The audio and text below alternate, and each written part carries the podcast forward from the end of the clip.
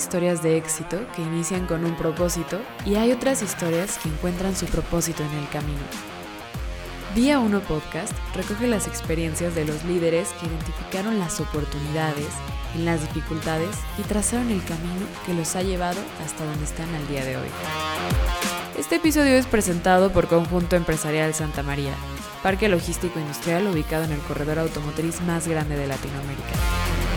Esto es Día 1 Podcast, donde queremos inspirar a nuestra comunidad conversando con personas que a través de sus motivaciones, su trabajo y su misión construyen la ciudad donde quieren vivir. Quédate con nosotros para escuchar esta conversación acerca del panorama de arte y cultura en México, producción de eventos, gestión cultural y difusión de artistas emergentes con Mariana Aymeric, directora general del Festival Internacional Cervantino, el festival cultural más grande en Latinoamérica. Mariana también funge como directora general de promoción y festivales culturales de la Secretaría de Cultura. No olvides seguirnos en nuestras redes sociales y compartir este episodio para llegar a más personas.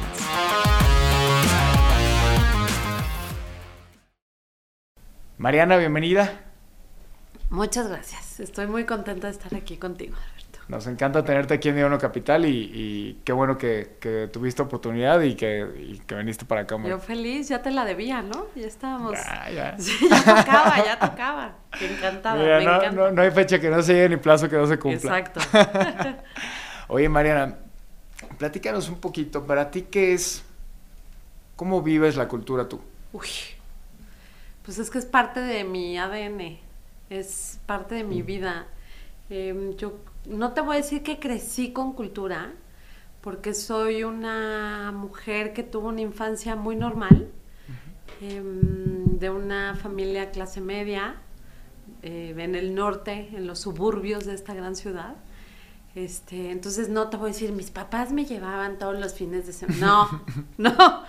mis acercamientos con la cultura cuando era chica, pues era cuando los, la escuela te llevaba de paseo al Museo de Antropología, a Teotihuacán, a Bellas Artes, ¿no? Pero la verdad es que, pues, descubrí que la cultura era mi, forma de vida cuando, después de la prepa, em, estaba yo como muy indecisa de qué quería estudiar. Estaba entre Derecho y Relaciones Internacionales, este, y no sabía y estaba confundida, ya sabes, ¿no? En la edad que dices, ¿y ahora? Y entonces mi mamá tenía una prima que trabajaba en Palacio de Bellas Artes, este, que era además mi madrina, y escándalo familiar, porque soy la más grande de todos, de todos los primos.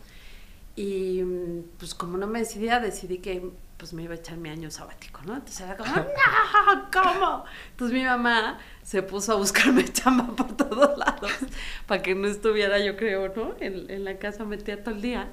Y este, y qué bueno que lo hizo, porque yo creo que nos hubiéramos sacado los ojos.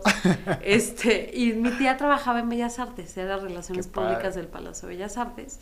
Y en aquel entonces, te estoy hablando de hace 25 años, había una tienda eh, que era la tienda de colección Bellas Artes, que ahora está, o sea, ya cambió el concepto, pero estaba entrando de la mano izquierda, siempre ha estado ahí en la tienda de, de Bellas Artes, pero en aquel entonces era colección Bellas Artes.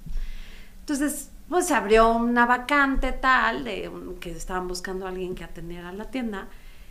Y yo entiéndeme que venir desde el norte de la ciudad a Palacio de Bellas Artes era como, como una excursión, ¿no? Claro. Entonces, yo pensar que tuviera que venirme todos los días en metro, en microbús y todo hasta el centro me daba una flojera inmensa, porque además yo estaba en la edad, ¿no? Claro. Pero entré a ese lugar y dije, qué, o sea, qué bonito, ¿no? Y la tienda además la tenían impecable, las este, vitrinas, ya sabes, no había ni un dedo puesto, eh, la plata perfectamente limpia.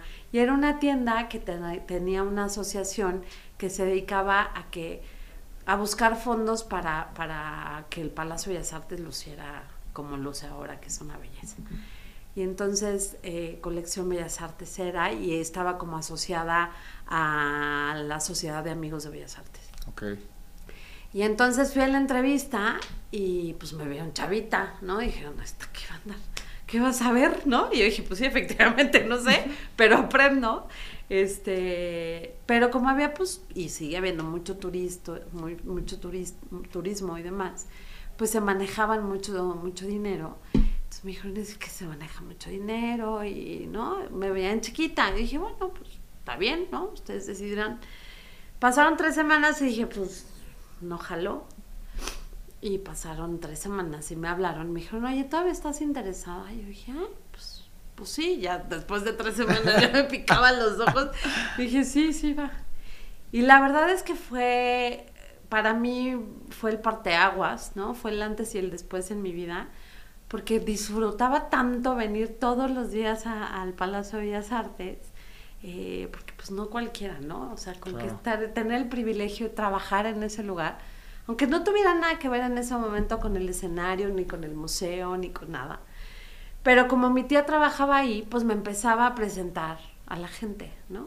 Entonces, pues conocí en el que era en su momento el gerente, el que era en su momento el, de programación, así, ¿no? El de ópera, el de tal.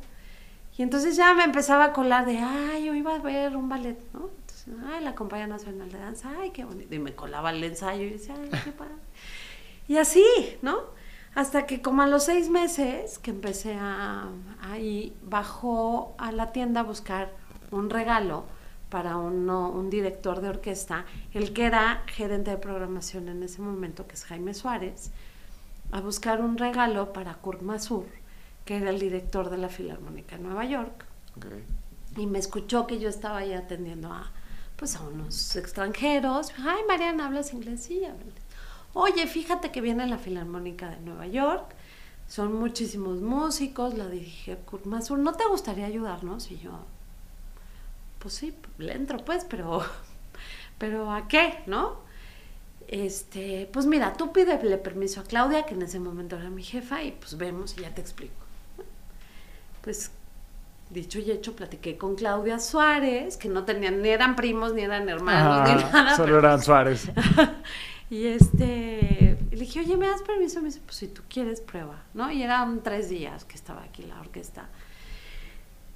Y pues de ahí, ahí fue cuando dije, esto es lo mío. Porque, mm, o sea, tampoco es que tenía gran responsabilidad. Fue ir al aeropuerto por los músicos, ¿no? De, por acá, por acá, vénganse, no se me vayan a perder ir por los instrumentos a las áreas de carga del aeropuerto, que eso fue fantástico. Nos tardamos ahí toda la noche, no me importó, pero fue muy padre ver ese proceso de cuando bajaban los instrumentos del avión, los metían en el tráiler, pasaban aduanas y demás.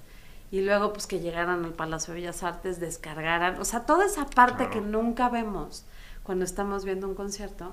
Entonces dije, wow, qué padre, ¿no? Llegamos al hotel, ¿no? Entonces yo me quedaba en el hotel también, entonces era como, wow, ¿no? Padrísimo. Y mm, levántate temprano a ver que todos desayunen porque a las 10 de la mañana es el ensayo, ¿no? Entonces, pues tráetelos a todos al ensayo, conferencia de prensa con Kurt Masur, o sea, como que todo ese detrás de cámaras y me gustó muchísimo. Y no, o sea, no tuve más que acarrear músicos, ¿me entiendes? Pero todo ese rollo de ver como cuando ponían la concha acústica del palacio. Sí, probaste la logística del evento. de, Además de esa orquesta, ¿me entiendes? Y de ese director. Entonces era como, wow. Y a partir de ese momento yo le decía Jaime, ¿cuándo tienes otro evento? ¿No? Que quiero estar. Y así fue la Filarmónica de Israel, y luego fue el Ballet de Monte Carlo, y luego fue la Compañía Nacional de Danza de España, y así hasta que llegó un punto que dije, ¿saben qué? Yo voy a renunciar a la tienda. Jaime me dijo, yo feliz, vente mi asistente. Entonces renuncié a la tienda y me fui de lleno a la, al área de programación del Palacio de Bellas Artes. Y ahí sí, pues estás en las entrañas de cuando empieza todo. Eh, y fue cuando empecé a estudiar relaciones internacionales, combinaba, pero a mí se me, o sea, se me cosían las habas para que se acabaran mis clases y me vine a chambear, ¿no? Porque la verdad es que fui muy afortunada y sigo siendo muy afortunada, que me tocó una época en la que en el Palacio de Bellas Artes había una o dos compañías internacionales al mes. Entonces, pues vi pasar a una cantidad de compañías y de orquestas solistas impresionante, conocía a muchísima gente. Y era, o sea, yo, yo vivía en el Palacio de Bellas Artes. O sea, iba a mi casa a dormir porque pero, pero me encantaba y trabajaba sábados, domingos, festivos, o sea, y era, yo era la más feliz. Entonces ahí empezó mi carrera y así es como descubro que la, que la cultura era además como parte fundamental de, del ser humano, ¿no? Que la cultura nos alimentaba, que la cultura nos alejaba un poco de la monotonía diaria, ¿no? De, de el trabajo, de tal. Entonces, pues ahí me encantó y pues de ahí seguí. y lo que te hace sentir no, no tiene ni siquiera descripción, ¿no? No, fíjate que no tiene descripción. Y yo era como un elemento raro, tanto en mi familia como en mi bola de amigos. ¿Sabes? Era como, ¿pero qué haces? ¿Sabes? Era como que nadie entendía qué hacía exactamente. Y mm, pues eso también te hace ver las cosas distintas y, y ver que el, el, poder que tiene la cultura, ¿no? De transformar a la gente, porque entonces, pues ya me empecé a jalar a, a mi familia en primer plano, ¿no? De vénganse al concierto de, yo qué sé, o al ensayo general de la compañía, no sé cuánto. O, y entonces como que ya, o sea, empezamos a descubrir todos un mundo completamente distinto claro. a, al que solíamos tener, ¿no? Claro. Entonces, y descubrí mundo, ¿sabes? O sea, porque además, pues yo estaba en un área donde había la oportunidad de convivir con muchísima gente de muchas partes del mundo. Entonces, de mis mejores días, yo creo, digo, tengo muchísimas anécdotas, pero hay uno que es cuando vino Judy Killian dirigiendo a la Netherlands Dance Theater, eh, que es uno de los mejores coreógrafos de la historia, que tenían clase magistral o algo tenía la compañía con la Compañía Nacional de Danza. Entonces Jaime, mi jefe, me dice, llévate a Giri al Museo Tamayo, al Moderno y al de Antropología. Y yo, bueno. Entonces nos fuimos caminando, todo reforma, Giri y yo.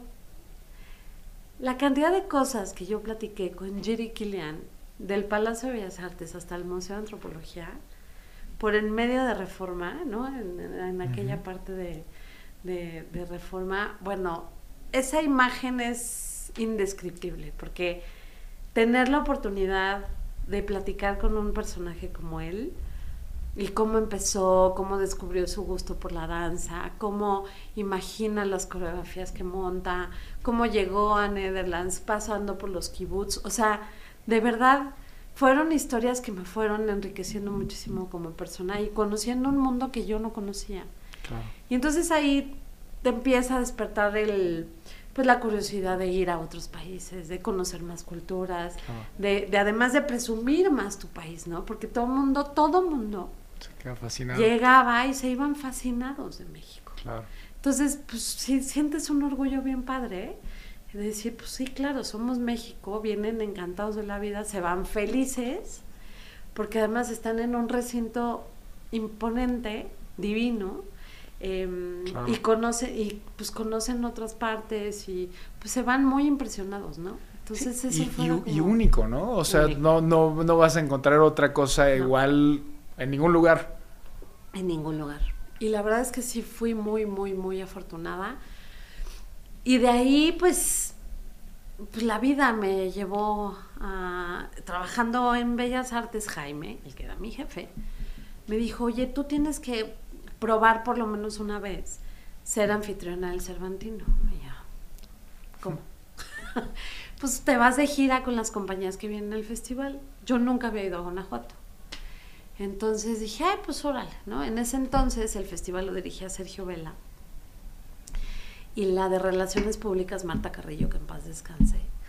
Entonces fui, me entrevisté con Marta, porque además, como ahora hacemos, antes compartíamos programación Bellas Artes y el Cervantino, y ahora también se retomó ese tema. ¿Esto en qué año fue? Uf, en el 98. 98. En 1998.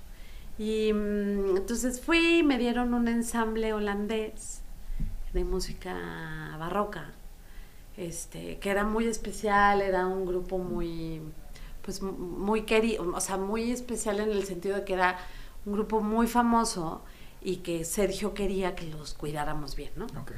Entonces, pues me, me, lo dieron, me lo asignaron a mí, teníamos una gira, y estábamos en la NESA, en la sala Nezahualcóyotl, en Guanajuato, y en... ¿o verás? Me falta una sede. Bueno, Morelia.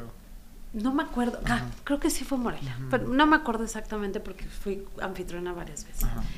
Y mm, pues para mí fue otra aventura, ¿no? Porque es como formar parte del grupo y, y, pues ir como de- eres la cara del Festival Cervantino ante los artistas Y la experiencia. y la experiencia de ser como una especie de tour manager. Ajá.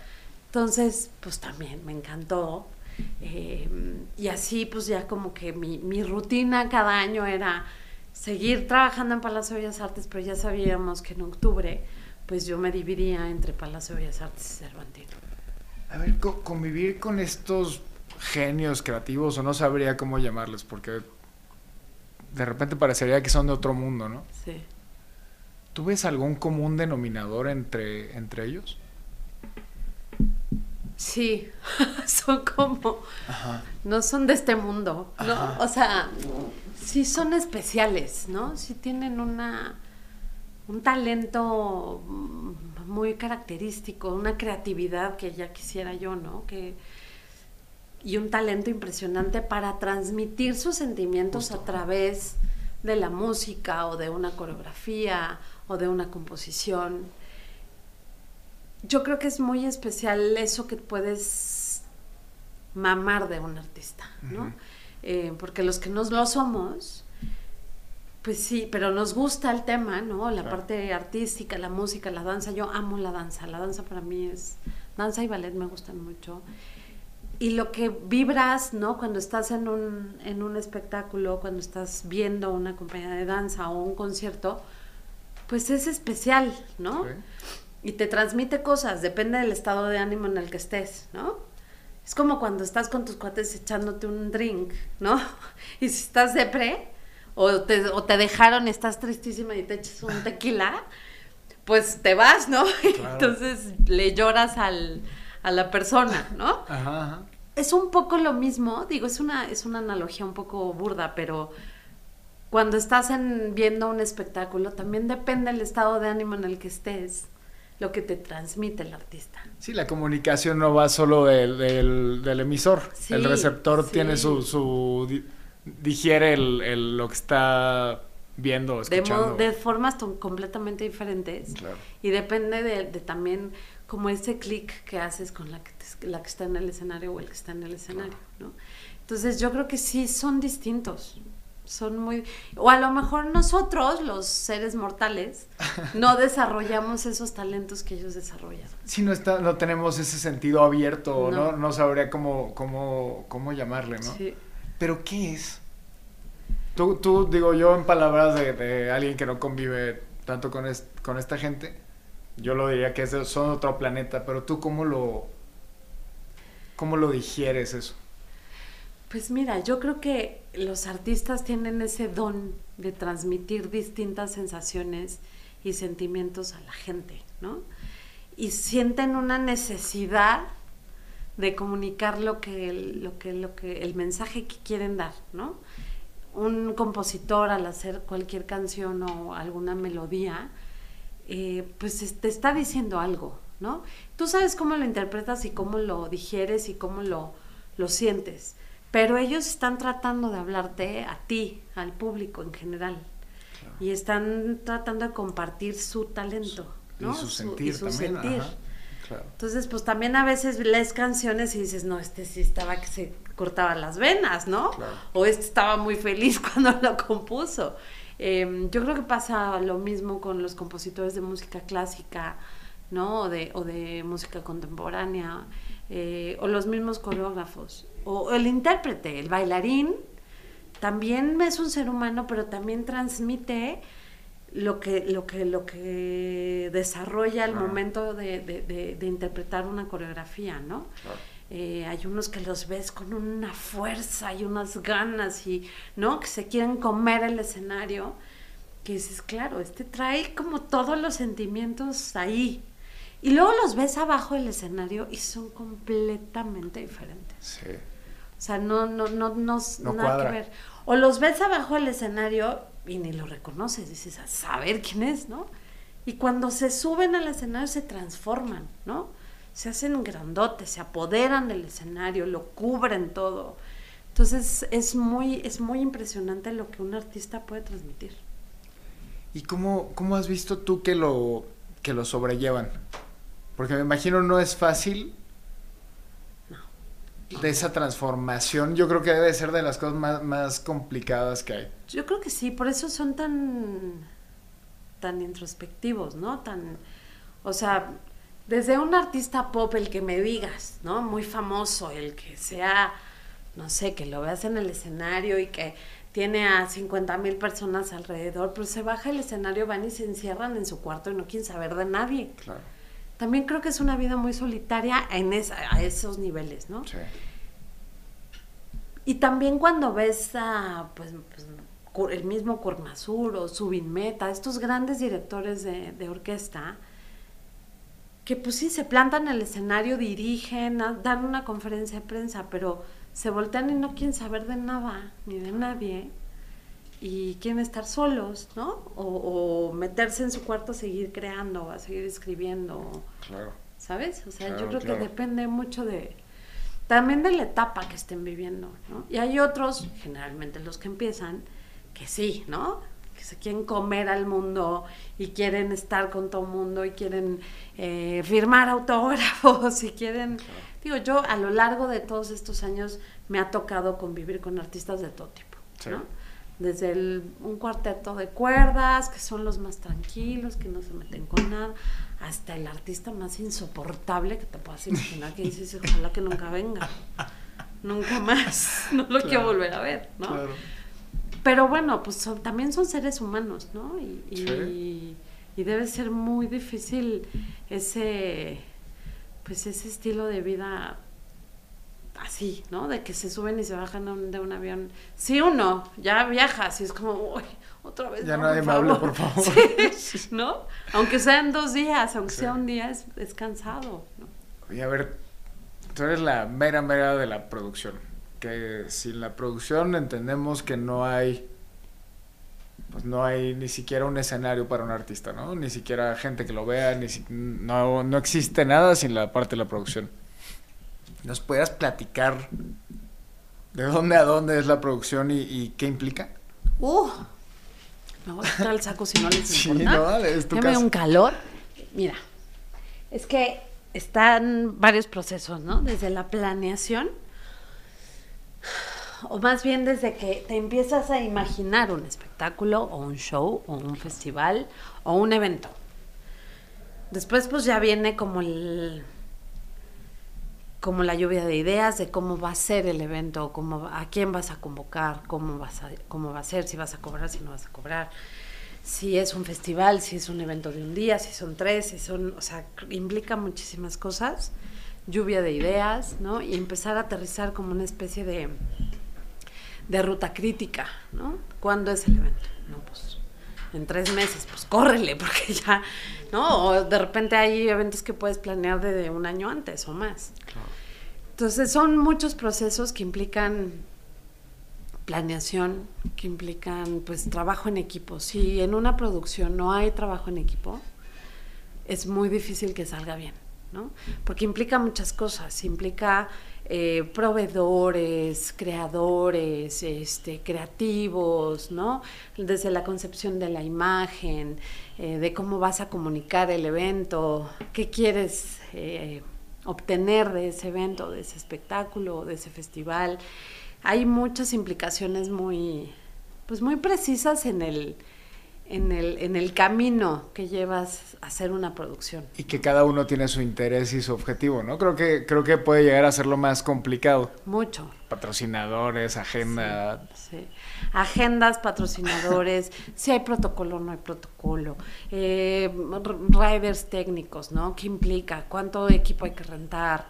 Eh, ¿Qué tamaño necesitamos? Eh, eh, viajes, ¿no? Planeación de producción en, logística, si hay carga, si no hay carga. Eh, cuántas personas son, cuántas personas van a estar atrás, cuántas personas van a estar adelante. Creo que también es, es muy importante determinar dónde empieza uno y dónde acaba el otro, ¿no? Para que no te pises, porque si empiezas con que todos hacen de todo, ahí Claro. ya. Claro, claro. Porque entonces la determinación de, de las responsabilidades de cada uno es importantísimo y que cada uno sepa lo que tienen que hacer. Yo creo que ese, ese es uno de los secretos de por, por lo que el festival sale tan bien, ¿sabes? Porque todos y cada uno de los que forman parte del equipo saben perfectamente lo que tienen que hacer. O sea, no les tienes que decir el A, B o el C, ya lo saben, ¿no? Claro, es gente que ya lleva una- un trecho, que ya tiene experiencia, pero incluso la gente que en algún momento somos nuevos en esto, pues como que ese trabajo en equipo y esa comunicación entre los equipos es fundamental para que una producción llegue a buen puerto. ¿no? Y que ya lo tiene en el ADN el festival en sí, ¿no? Sí. O sea, aunque llegue alguien más, se va a adaptar Sí. a, a- Porque estábamos platicando ahorita, tiene 50 años ya el... Ya el, el- Cervantino el cumplió 50. Eso está cañón. Es una maquinaria que va solita. ¿no? A mí cuando me dijeron que, que ahora con este nuevo encargo que, que me dio la secretaria de Asuntos Internacionales de la Secretaría de Cultura, además del Cervantino, me decían, pero es que estás loca, ¿cómo le vas a hacer? Y dije, yo decía, a ver,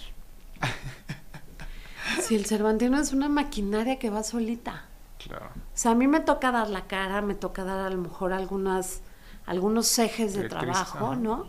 Gestionar cosas, pero el equipo de veras está tan bien.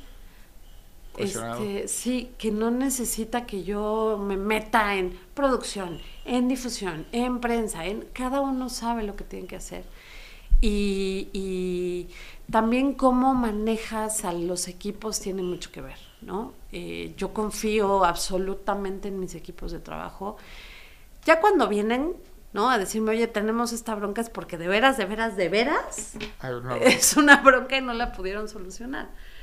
Pero son contadísimas las veces que eso sucede, hay una comunicación constante. Además ahora, con las bondades de la tecnología, estamos conectados todo el maldito día, ¿no? No hay tu tía, o sea, Para bien o para mal. para bien o para mal, Sí. ¿no? A veces te dan ganas de aventar el celular. Sí. Pero pues ahora que lo somos, ¿no? Entonces ahora ya no te libras de ninguna reunión porque "Ay, no te preocupes Claro. si no puedes venir, lo hacemos por Zoom, cual lo que más da. Entonces ahora que si lo somos a cualquier hora, ¿no? El teléfono, el WhatsApp, o sea, como que ya tienes muchísimas más herramientas. Yo me acuerdo y les contaba, siempre les cuento al equipo y a los anfitriones del festival cuando les damos la bienvenida. Yo que más hubiera querido que en mi época de anfitrionía hubiera WhatsApp o en, en algún momento hubiera un Nextel, ¿no? Que después hubo los Nexteles. O que cuando empecé a trabajar en Bellas Artes era un fax el que nos llegue, por el que nos llegaban las, ¿no? las necesidades técnicas de las compañías. Ahora lo tienen de veras muy fácil, incluso los artistas. Cuando venían los artistas parecía que necesitaban nana, ¿no? Claro. Entonces, por eso tenían anfitriones en gira y en Guanajuato, porque si los sueltas, pues se pierden y se nos van y vete Claro. todos a ver. Pero ahora incluso con los artistas ya no es necesario. Ellos llegan, se conectan, saben perfectamente a qué hora tienen que ensayar, a qué hora tienen pruebas, a qué hora hay conferencia de prensa. Entonces ya nada más tú les pones, les facilitas cómo llegar a la conferencia de prensa, les facilitas cómo llegar al teatro. Pero ya no, ya no es necesario. Y además ya, ya te piden que ya no tengan anfitriones, Claro. ¿no? Ya somos mucho más independientes hoy en día. Entonces, creo que ahora la producción es mucho más sencilla de hacer. Tiene muchísimas complicaciones, Claro. pero, pero es mucho más fácil. Y ahora que me dicen, es que la Universidad X tiene la carrera de producción, digo, "Oh, mira, muy bien. Ojalá que cuando salgan apliquen todo lo que aprendieron, pero que lo que yo creo es que en este tipo de profesiones, pues aprendes en el camino, aprendes en tierra, aprendes A golpe, a tropezones. ¿no? O sea, es muy, o sea, claro que ayuda y qué padre que ya ho- hoy en día haya esas carreras de producción y de, eh, ¿cómo es? Eh, algo del entretenimiento y, Claro. pero pues, Oye, María, a ver, por la naturaleza de tu trabajo, sí, eh, me imagino yo que, que es difícil ganarte un lugar, eh, co- como en todo obviamente, pero también se trabaja con muchos egos, Uh, tanto de patrocinadores como de artistas, como de, pues, no, de y como la gente, ¿no? mujeres es bien Y- difícil. Y creo que también puede haber un tema por ahí, ¿cómo, ¿Cómo, cómo, qué- cómo has aprendido a, a- a ganarte tu lugar? Híjole, qué buena pregunta. Pues mira, sí, no, no es fácil porque además pues vivimos todavía en países como muy machistas. Em, yo creo que la ventaja que he tenido en mi caso es que pues empecé en esto desde chiquita, ¿no? Y que mm, ahí me he ido sabiendo colar de alguna manera en, en, en, pues en este sector cultural de este país que es complejo, eh, pero muy enriquecedor. Pero que también te digo, lo que platicábamos hace rato, pues antes te veían así como, ¿y esta qué? ¿No? Como, Claro, claro. Esta que, que hace aquí o, o no la conozco o no es artista, entonces pues ni la pelo, ¿no? Tengo muy claro que mm, el lugar en el que estoy ahora me lo he ganado a través de muchos años de trabajo, de trabajar muy duro, de demostrar que sí podía y que aunque no me formé ni soy una maestra en literatura con doctorado en, ¿no? Conozco el sector, tengo experiencia y, mm, y soy una persona que escucha y que tiene comunicación con la comunidad y que mm, entiende las necesidades del sector. Yo creo que eso me ha permitido un poco ir escalando ciertos escalones que, no siempre son tan fáciles de subir, porque justo el mismo sector te va como aislando, ¿no? Justo. También es de carácter, ¿no? No soy fácil. O sea, no, no me dejo, pues. ¿no? claro, claro. Em, yo sería muy difícil que yo te describiera como soy. Eso es más fácil que lo describa el equipo, ¿no? Pero no me dejo, ¿no? Y, y, mm, tengo, o sea, tengo muy claro para dónde vamos. Y creo que la claridad en el horizonte es fundamental para llegar más pronto, ¿sabes? Claro. si dudas, si obviamente hay, hay muchas cosas que pasan por mi cabeza que no, que nunca, vaya, que siempre han sido como un factor de, pero ¿y si, la, y si estoy haciendo mal? ¿Y si la estoy regando? Justo.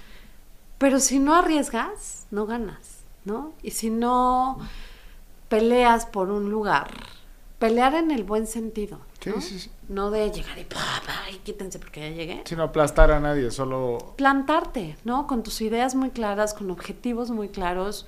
Yo creo que en el caso de mi posición en el festival cuando llegué en 2019 a, a dirigirlo, que obviamente te firmo que mucha gente dijo, ¿y esta escuincla qué? ¿No?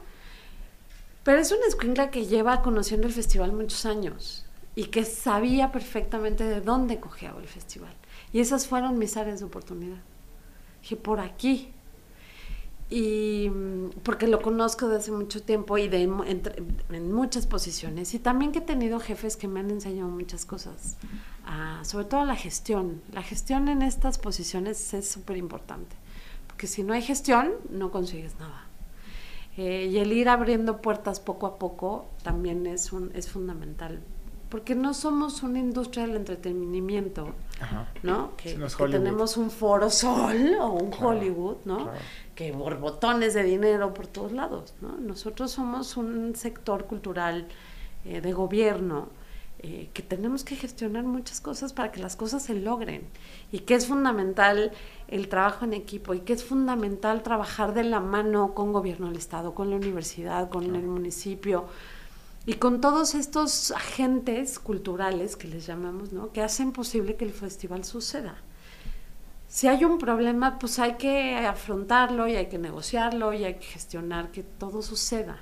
Claro. Yo creo que esa es la, la- esa es la ventaja que yo creo que he tenido estando en este, en este sector durante tantos años.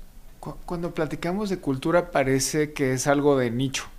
Sí. Puede ser... eh, y, y estoy buscando la manera de decirlo, pero como de, de aparte de, dos nichos muy polarizados.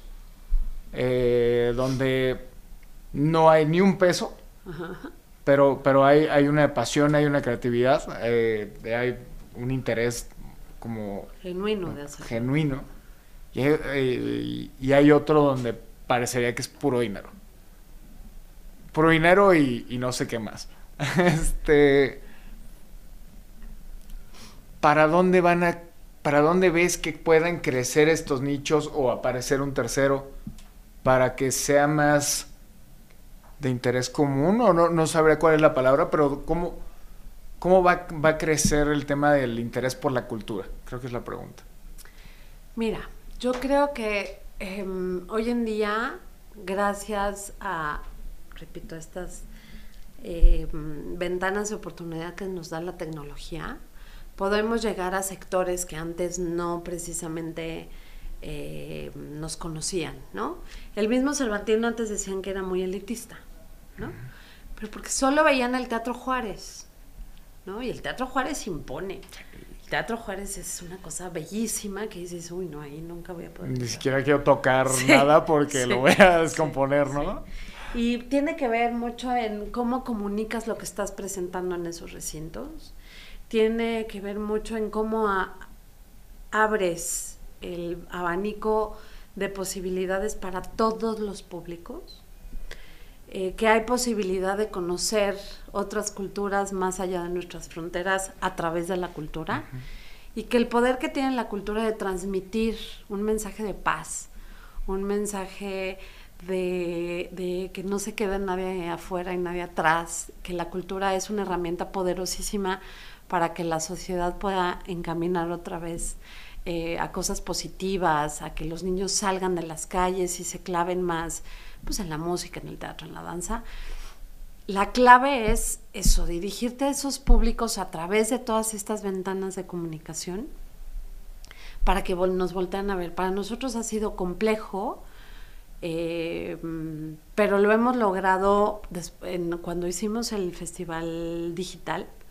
Nos acercamos a un público que no nos conocía, eh, que tuvimos más de 6 millones de, de público atendido a través de las redes sociales eh, y que nos vieron en todas partes del mundo y que mm, ahora nuestra, nuestra tarea es mantener a ese público con nosotros y ofrecerle esta oferta mucho más diversa. El Festival Cervantino no es solo ópera o un concierto de cámara o un concierto sinfónico, ¿no? El festival tiene para todos, Claro. pero para todos es para todos y está abierto a todo el público. Por eso nuestro hashtag es Cervantino es contigo, porque de verdad es para todos. Y también depende mucho que, cuál es tu, tu, tu estilo, ¿no? Cuando yo llegué al festival a dirigirlo, lo primero que dije es, a ver, yo no sé cómo lo vamos a hacer, pero a todos los espectáculos y conciertos del festival tienen que entrar niños, jóvenes, señores, viejitos, me da igual, porque es para todos. Claro. Y te lo digo porque yo tengo una hija de 13 años y cuando fui al festival, ella fui a un festival de visita, todavía mm, fue en ese inter que yo hacía otras producciones y otras cosas y no está en el festival. Me la llevé al Cervantino y había una compañía de ballet de Bosnia, me parece, una cosa así, en el Cervantino, en el Teatro Juárez. Era ballet. No me acuerdo si era una Cenicienta, un- o sea, era un, era un programa de ballet clásico. Mi hija tenía ocho años y me dijeron, tu hija no puede entrar. ¿Con qué? Pues hay desnudos. Hay ¿qué? sexo. ¿Qué? sí, claro. No, no, no, pero es que pues son para mayores de, ocho, de 12 años. Y yo dije, qué absurdo, Claro.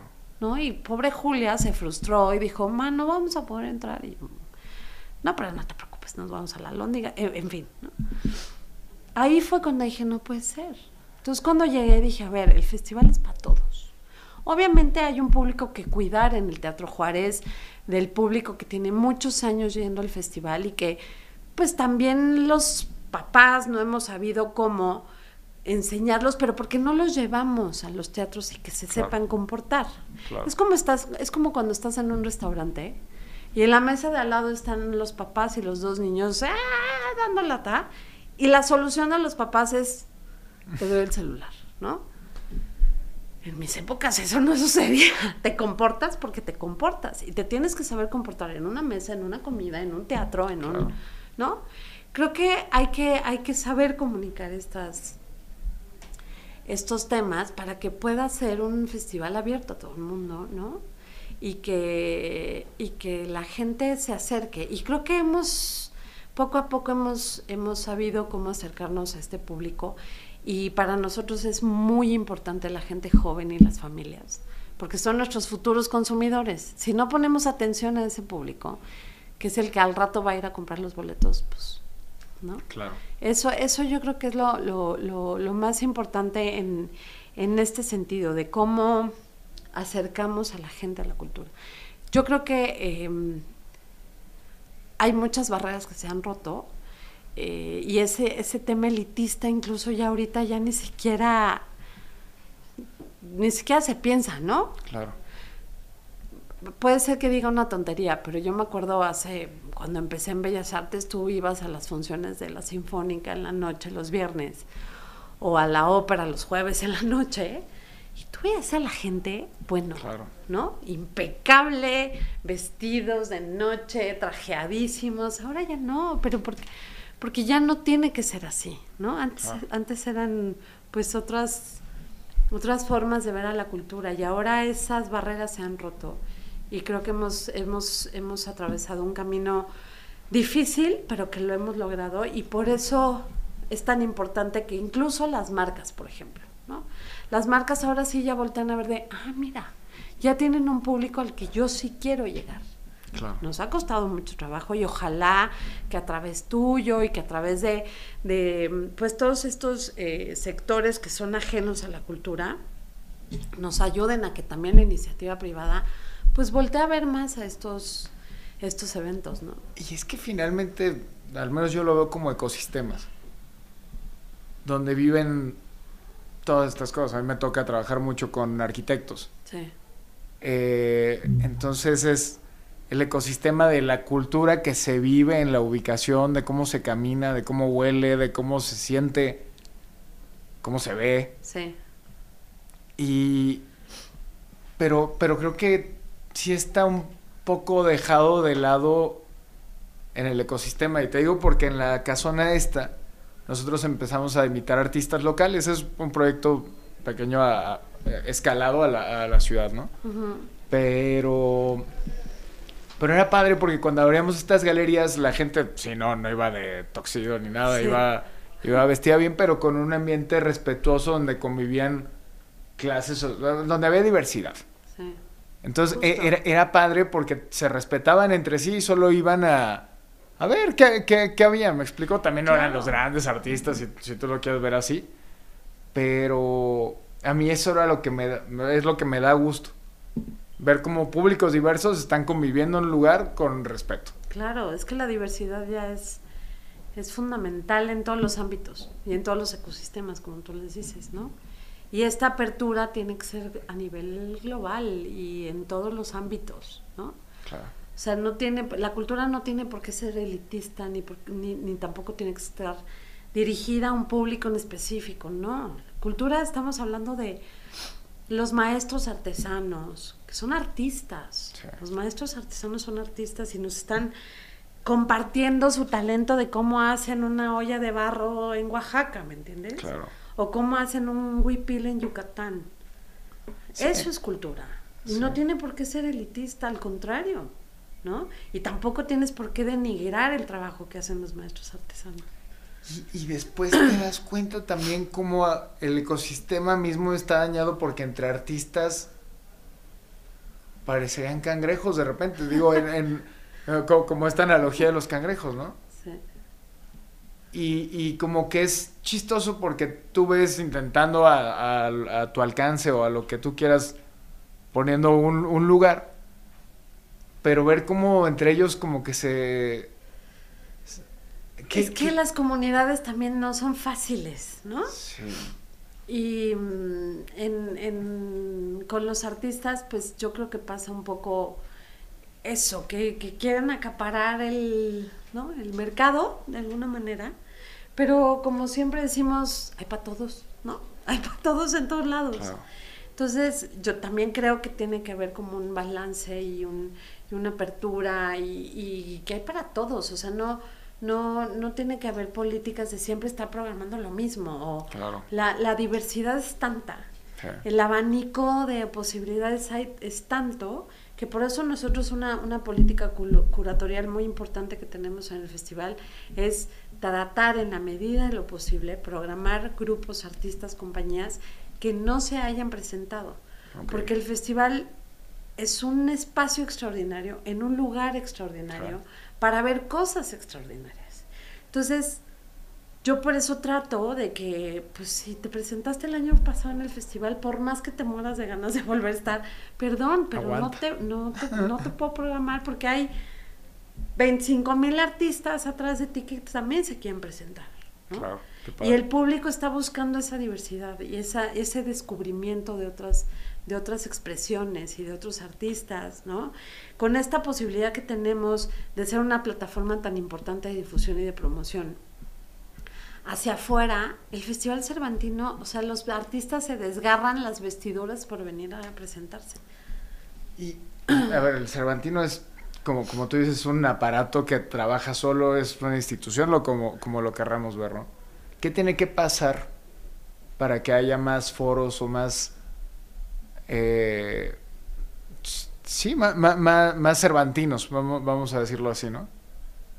¿En dónde? ¿En, en- en el en, país? Me- en México, ajá. Pues es que fíjate que, por raro que parezca, hay muchos festivales que se han creado alrededor del Cervantino, ¿no? Definitivamente tiene que haber una voluntad de muchas partes para hacer estos festivales, ¿no? El Cervantino porque es el más importante de América Latina, porque es el único festival federal, porque es un festival que, que enaltece a México y que, bueno, ya cumplió 50 años y, y creo que estos 50 años que han pasado son justo el claro ejemplo de que tiene que haber voluntad. Claro. No importa de qué color seas, en qué creas, no creas. Es fundamental el Cervantino que suceda no nada más en Guanajuato, sino en la región y para los artistas y para los mexicanos, porque es un punto focal artístico importantísimo de América Latina. Y ha habido voluntad de todas las partes para que se pueda lograr. Tiene que haber voluntad para que pueda haber este, este tipo de eventos al- en, en todo el país. Claro. ¿no? Porque sí pasa mucho que, sobre todo, no sé, a lo mejor en presidencias municipales que duran tres años, Claro. pues nace la iniciativa, pero cambia y ya Y se muere. murió esa iniciativa. Claro. ¿no? Entonces tiene que haber voluntad y convicción de que son herramientas fundamentales para que una sociedad pueda, pueda sobresalir. ¿no? Sí, claro. Y más México que tiene cultura milenaria, no sé, no sé Aventar. cómo, claro. Sí. Si el ADN está la a lo largo de todo el país. Es impresionante esa, ese poder que tenemos culturalmente hablando en México. Es inmenso. Ahora que a mí me ha tocado estar ya más a nivel nacional, es muy impresionante. Yo misma he descubierto unas cosas que dices, híjole, esto hay que cacarearlo, se tienen, se tienen que saber. ¿Qué cambia cuando, cuando llegas al nivel nacional de cu- de Cambia cuando está muchísimo. regionalizado? Cambia mucho, porque te das cuenta de la riqueza cultural de este país. Yo de verdad eh, he aprendido un montón de cosas desde, desde esta trinchera y he aprendido a, a conocer un México que no conocía. Y yo trabajaba en el punto focal de la cultura de este país, que era el Palacio de Bellas Artes. Claro. Pero no, hay muchísimas cosas que yo no conocía, ¿no? Culturas de nuestro propio país que yo no conocía. Entonces sí te cambia la perspectiva, por supuesto que quieres hacer más, ¿no? Te, ten- tendrá como una ansiedad de qué hago para poder este, apoyar estos movimientos, para poder hacer que la gente se entere de estos artistas que estamos descubriendo, ¿no? Hicimos el año pasado una convocatoria que se llamaba Raíz México, en todo el país. Tú no sabes los grupos que hemos descubierto. En todo el país, ¿eh? Bueno, en Guanajuato mismo, ¿no? Guanajuato tiene un potencial artístico impresionante. Sí. Y de ahí, o sea, dime el estado que quieras. Ah, hemos descubierto unos grupos que dices, órale, Qué padre. muy impresionante. Hoy descubrí un grupo que se llama Margaritas. Ay, ¿cómo era Margarita? Ahorita te voy a decir cómo era. Porque el nombre yo dije, ¿qué? Bueno, es un grupo de punk de Sonora que no tiene abuela. ¿Lo conoces? Eso, Margaritas. Ah. ¿Qué tal? Son buenazos. y yo no los conocía. Son un grupazo. una calidad musical impresionante. Y de esos te puedo mencionar infinidad de grupos que hemos descubierto a raíz de esa, de esa, de esa convocatoria. Qué padre. Que dices, ¿cómo le hacemos, hijo? O sea, ¿cómo hacemos para que todos estos grupos se conozcan?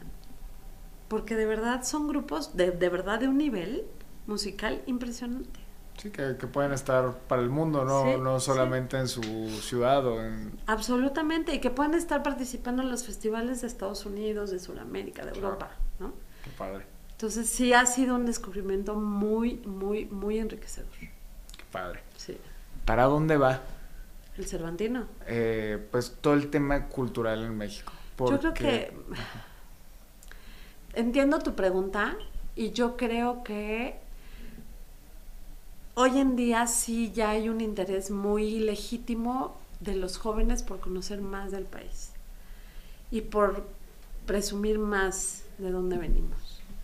Yo creo que si nosotros los gestores culturales, los que nos dedicamos a esto, que tenemos la oportunidad de transmitir esto a los jóvenes, nos damos la oportunidad de que mucha gente conozca pues nuestra cultura, nuestras raíces, nos vamos a sentir mucho más orgullosos, porque no, no nada más es, ay, sí, mi bandera está bien bonita y voy al mundial y, ¿no? O sea, no es eso. Sí, y no solo es, ay, lo colonial, Exacto, tampoco, no, no, no, es, No es solo no es San Miguel así. Allende, con todo Ajá, respeto. No, no, no, no, no, pero cla- claro. Pero, ¿Qué, pero- qué pasa con lo contemporáneo, no? Bueno. Ah, Es como, Bueno, ahora esta semana fue el Ajá. Sonamaco.